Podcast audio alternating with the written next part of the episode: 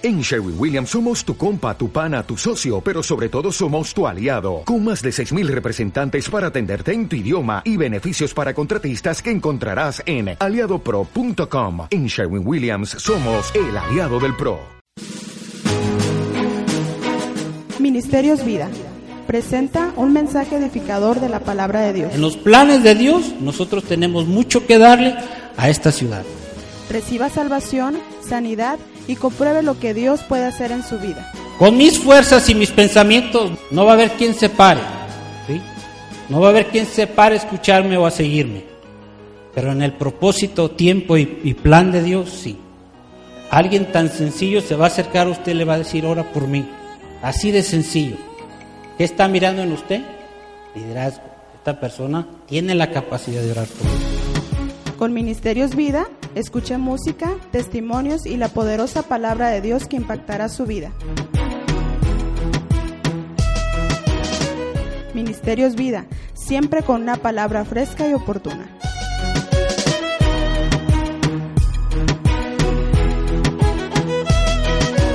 ¿Sabe qué? Como hay situaciones difíciles a las personas, hay virtudes dentro de ellas. ¿sí? Hay cosas o características que hacen que una persona se distinga y que es bueno en algo. ¿sí? ¿Cuántos son buenos para algo? No me diga usted para dormir y para comer, y, ¿verdad? Porque eso es personal. ¿verdad? Decía una persona, duerme y come cuantas veces pueda. Así es de que una vida difícil también tiene una vida de virtudes. ¿sí?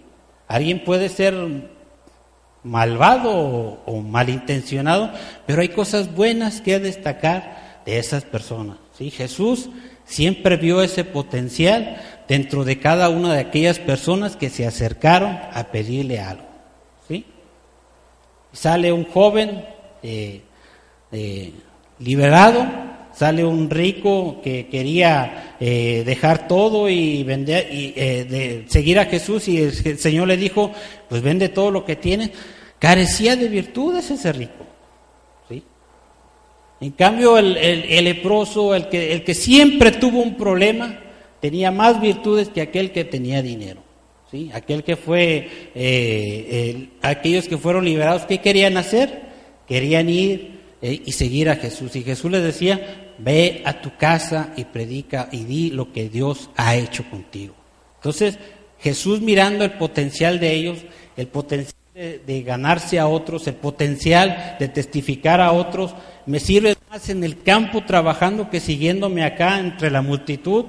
Ya tengo muchos seguidores, ya no sé qué hacer con tantos, ya no cabemos en las casas, tenemos que hacerlo yo en la orilla del mar y ellos en la playa, porque ya hay muchos seguidores. Necesito a alguien que vaya y hable acerca de lo que está sucediendo aquí.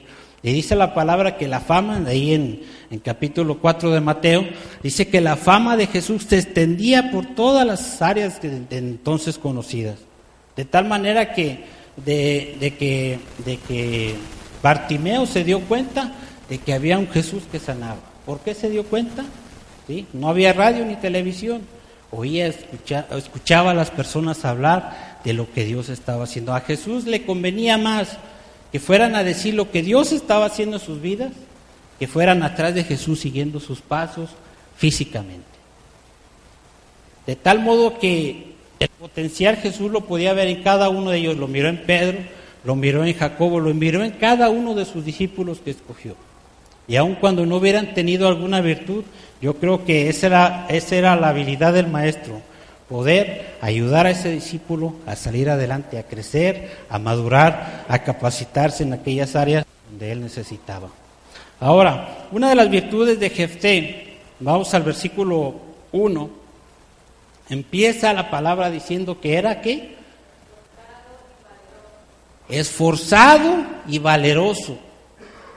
Una persona que se levanta temprano, una persona que rompe los límites de horarios, rompe los límites de cansancio, rompe los límites del ahí se va, que rompe los límites de ay, no lo queremos para vender, decimos luego cuando hacemos algo, rompió todos esos límites de, todo, de tal manera que en su vida él podían decir de él era esforzado, es decir, que hacía un esfuerzo sobrehumano, es decir, un, un esfuerzo más allá de lo que cualquier persona hacía y valeroso. Entonces no era tan desalmado ni tan pandillero el tipo. ¿Sí? Tenía cosas que resaltaban la vida de Jefté que eran buenas. Dice aquí el versículo 1 que era esforzado y valeroso. Oiga, para que lo siguiera tanta gente y se hiciera eh, seguidor, eh, si tuviera seguidores de una banda de rebeldes y despreciables, tenía liderazgo dentro de sí. ¿Sí? ¿Cuántos son líderes en esta tarde? Ya, nomás los del pastor, ¿verdad? Levanta la mano. No, ¿cuántos tienen liderazgo en esta tarde? A ver, una, dos, tres, cuatro, ocho, nueve, diez, quince, como quince más o menos. ¿Qué pasa con los demás? En las clases de liderazgo secular nos enseñan que cualquier persona, en cualquier lugar, en un grupo de personas, siempre hay una persona que sobresale a liderar ese grupo. Se juntan tres muchachas de la secundaria, salen y hay una que es la que dice, vamos a tal lado, vamos a la tienda, vamos a tu casa, eh, o hacemos esto, los sábados nos juntamos. Siempre hay una que organiza, ¿verdad? Y otras dos o cinco o diez que la siguen. En el trabajo es lo mismo. Hay veces que el supervisor es uno, pero el mero líder de los trabajadores es otro, ¿verdad? O sea, hay un potencial de liderazgo dentro de nosotros. Dios le va a empezar a poner gente a usted a su lado de la cual usted va a liderar. De liderar, liderear, mejor dicho. De tal modo que usted dice, bueno, y este viene a pedirme ayuda y yo estoy peor que él, o a veces nos sentimos así. Pero sabe que en, en las manos de Dios, en el propósito de Dios, en el tiempo de Dios, en los planes de Dios, nosotros tenemos mucho que darle a esta ciudad. ¿Cuántos dicen amén? Con mis fuerzas y mis pensamientos no, no va a haber quien se pare, ¿sí? No va a haber quien se pare a escucharme o a seguirme. Pero en el propósito, tiempo y, plan de Dios, sí. Sí, a alguien tan sencillo se va a acercar a usted y le va a decir, ora por mí. Así de sencillo. ¿Qué está mirando en usted?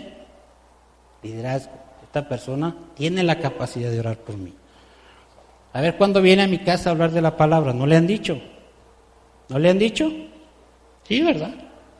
Ah, voy a hablar con la pastora a ver a quién manda decimos. Pero en el trabajo nos hemos vuelto líderes. En la casa tenemos principalmente que hacerlo. En la iglesia, en donde quiera que nosotros estamos. Inclusive en los accidentes. ¿Sabe de que eh, los Estados Unidos cuidan mucho a las mascotas? Uy, cuidan más que alguien que se está muriendo. Cuidan más que a un inmigrante. Con eso le digo todo. Resulta de que yo iba por la, avenida y había una señora que llevaba dos perros en su carro. No sé cómo pasó, pero el perro saltó por la ventana. De un lado había un muro grande de piedra, no había banqueta. Del otro lado, en medio el camellón, y del otro lado un lago. Así de que el perro, y el tráfico, de ambos lados. ¿Sabe que estaba la señora tratando de controlar al perro que traía, porque traía uno aquí, y el otro que estaba ya a media cuadra, asustado. Y había carros que no se paraban, había carros que no hacían caso, simplemente le daban la vuelta al perro. Pero un perro asustado no sabe usted si se va a quedar ahí o va a arrancar o qué va a hacer. ¿Sabe qué hice yo? Me paré, puse mi luces, me acerqué al perro y el perro pues, me desconoció completamente, era lógico no era de su familia, de tal modo de que lo que hice fue acercar al perro hacia su dueña, precisamente por tratar yo de acercarme. mi, carro anunciando peligro, yo ayudando a la señora a arrimar el, el perro hacia ella, de tal modo de que todos los carros atrás tuvieron que pararse. O sea, alguien tenía que tomar el liderazgo en una situación difícil. Para mí difícil, no era para mí, no era mi perro. Pero pudo haber un choque, pudo haber salido afectado a alguien. Entonces alguien tenía que hacerlo, no había bomberos, Superman nunca llegó, se le llamó, pero no estuvo ahí. De tal modo de que yo dije, aquí es el momento, no porque quiero ser cristiano, no porque quiero eh, aprovechar para evangelizar, no, simplemente porque es lo correcto. Ayudar a otro. ¿Y sabe qué? Se acabó todo el asunto, agarraron al perro, subieron al carro, subieron los vidrios. Me subí a mi carro, apagué las luces y me fui. Y adelante me paré en la estación de gasolina. Y pasaron dos, tres, dos, tres en sus carros que me hacían, bien hecho, ¿sí? Yo no esperaba el reconocimiento, pero sí la situación ameritaba a alguien que tomara el liderazgo para controlar, controlar esa situación. Entonces, la sociedad necesita líderes, ¿sí? Nuestra casa necesita un líder. Nuestras escuelas necesitan liderazgo, dentro del gobierno se necesita liderazgo. Liderazgo que, que crea en Dios, que lleve a la sociedad, que lleve a aquella, aquellos seguidores que, que, tiene a su, a su cargo, que los lleve y los guíe y les manifieste la presencia de Dios. ¿Cuántos dicen amén? Entonces, la vida de Jefté se empezó a transformar de ser un bandolero, si podemos llamarlo así, una persona señalada por su familia, una persona señalada por la sociedad, una persona, una persona que tal vez se le dijo, no vales nada porque no eres un hijo legítimo. Con una moral caída, con una autoestima por los suelos, empezó a tomar, empezó a tornarse en el propósito de Dios algo diferente, bueno y glorioso para su gloria. ¿Cuántos dicen amén? Vamos al versículo, fíjese bien, eh, versículos de 9 al 11, si usted quiere apuntarlo, el siguiente punto, usted va a encontrar o percibe dentro de esa lectura del versículo 9 al versículo 11, que Jefté tenía deseos de trascender, es decir, él tenía las ganas de que su situación fuera diferente. ¿Sí? ¿Cuántos han luchado en la vida por ser diferentes? ¿Sí? ¿Cuántos, perdónenme, la pregunta no es burla ni nada, ¿cuántos vienen de, cuántos vienen de un pueblo? ¿Cuántos nacieron en un pueblo? ¿Cuántos vivían en un pueblo? ¿Qué los trajo a la ciudad? ¿Sí? El deseo de hacer algo diferente. ¿Sí? Va a decir uno, me trajeron, yo no quería, ya estaba muy a gusto con los pies del calzos y, y las calles sin empedrado. No, no, no, o sea, nos fue mejor, buscamos algo para trascender en donde nosotros estábamos. Es normal, natural que la persona en sí quiera algo mejor. Algunos en gran manera, otros, pues, este, si tenía una bicicleta, bueno, pues ya por lo menos no tengo un patín. Y empiezan, eh, siempre hay, hay algo que tiene que motivarlos a dejar la situación donde están. No es buena, o es buena, sí, pero puede estar mejor. ¿Sí? de, no es mala, no le hago daño a nadie, vivo a gusto, pero puede estar mejor. ¿sí? De tal modo que no solamente sea como, como lo que ya tengo cuentas en el banco, ya puedo viajar y tengo mis viajes a Europa y, ya tengo mi yate afuera. No, o sea, eh, el propósito, cuando uno está en el propósito de Dios, sabe que uno vive bien, uno tiene hasta para dar. Uno tiene hasta para apoyar, uno tiene hasta para compartir a otro que no tiene. ¿Cuántos dicen amén? Entonces, la abundancia que Dios trae a nuestra vida, nosotros tenemos que ser sabios y manejarla para que siga fluyendo a fin de que nosotros podamos estar satisfechos.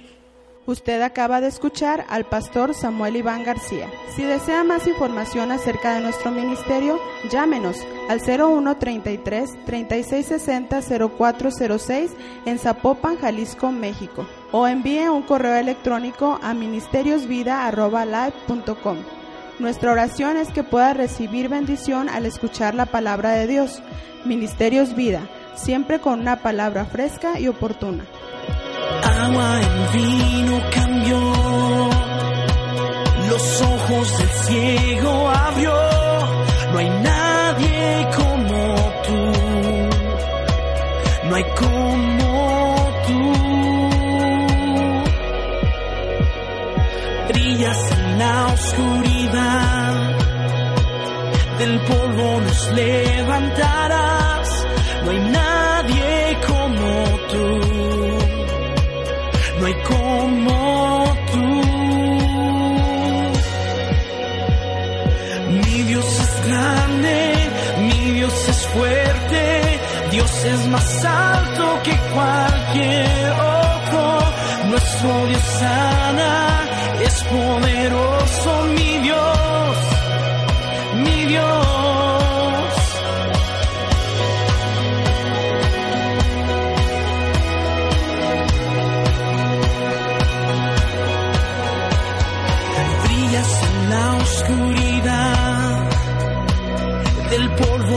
Levantarás, no hay nadie